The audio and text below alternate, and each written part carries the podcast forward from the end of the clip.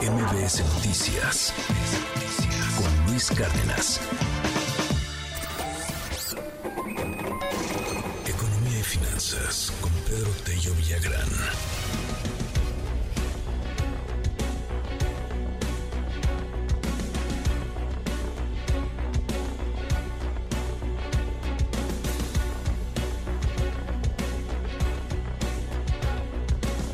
Las 7 con 53 minutos, Pedro Tello retrocede la confianza del consumidor en el arranque de 2024. Cuéntanos, querido Pedro, te mando un abrazo, buen día.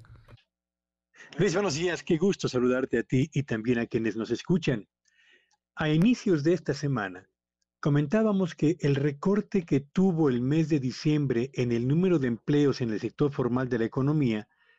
fue una cifra sin precedentes desde que el Seguro Social lleva registro de este indicador.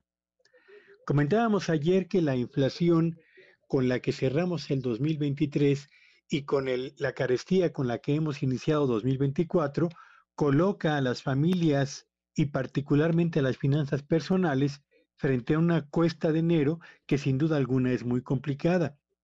Y ahora la pregunta es, ¿cómo, que, cómo es que esta combinación de empleos formales a la baja y por otro lado inflación al alza han impactado el nivel de confianza del consumidor mexicano, pues de acuerdo con los datos más recientes publicados por el INEGI a propósito de la encuesta que aplica en hogares de todo el país para recoger su percepción sobre el presente de la economía mexicana, pero también de la economía familiar y las posibilidades para comprar bienes de consumo duradero o electrodomésticos, los resultados son los siguientes. En diciembre pasado, Luis Auditorio, la confianza del consumidor mexicano presentó un retroceso respecto al nivel que había reportado en noviembre del mismo año 2023.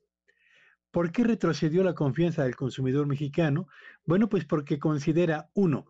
que la situación económica actual del país respecto a la que existía hace exactamente un año no ha mejorado y porque el ambiente económico en el que los eh, miembros del hogar realizan sus actividades hoy, comparado con lo que existía hace un año, tampoco ha mejorado. Así que no perciben un presente mejor en la economía mexicana, pero tampoco en la economía familiar.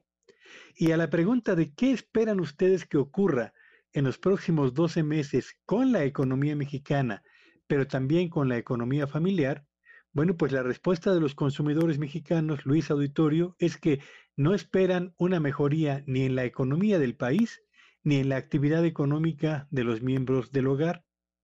Y a la pregunta de si considera que en este momento su familia dispone de condiciones para poder adquirir bienes de consumo duradero como muebles, televisores, lavadora o electrodomésticos, en este único rubro no se presentó un cambio lo que significa que el efecto que ha tenido el incremento del financiamiento, particularmente al consumo, ha logrado mantener en los hogares la percepción de que existen condiciones para comprar electrodomésticos, al amparo fundamentalmente del aprovechamiento de los eh, eh, apoyos financieros eh, disponibles. Lo que estos indicadores revelan, Luis Auditorio, es que el arranque del 2024, marcado por una dura, muy dura cuesta de enero, va a provocar que esta actitud de cautela del consumidor mexicano se traduzca en un descenso en las compras que realice en el comercio organizado, pero también en el comercio informal, y que consecuentemente, a la par del incremento en los precios, a la par de la retracción en la generación de empleos, se va a presentar también muy seguramente un descenso en las ventas al menudeo y consecuentemente mayores dificultades para que el comercio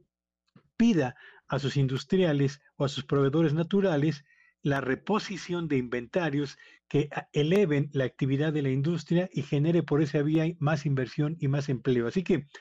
un arranque de año, Luis, marcado por un retroceso en el índice, en el indicador de confianza del consumidor mexicano, que sin duda alguna va a tener efectos sobre el consumo y sobre la producción industrial en todo el territorio nacional. Como siempre, Pedro, te mando un gran abrazo, muchísimas gracias y te seguimos en tu red.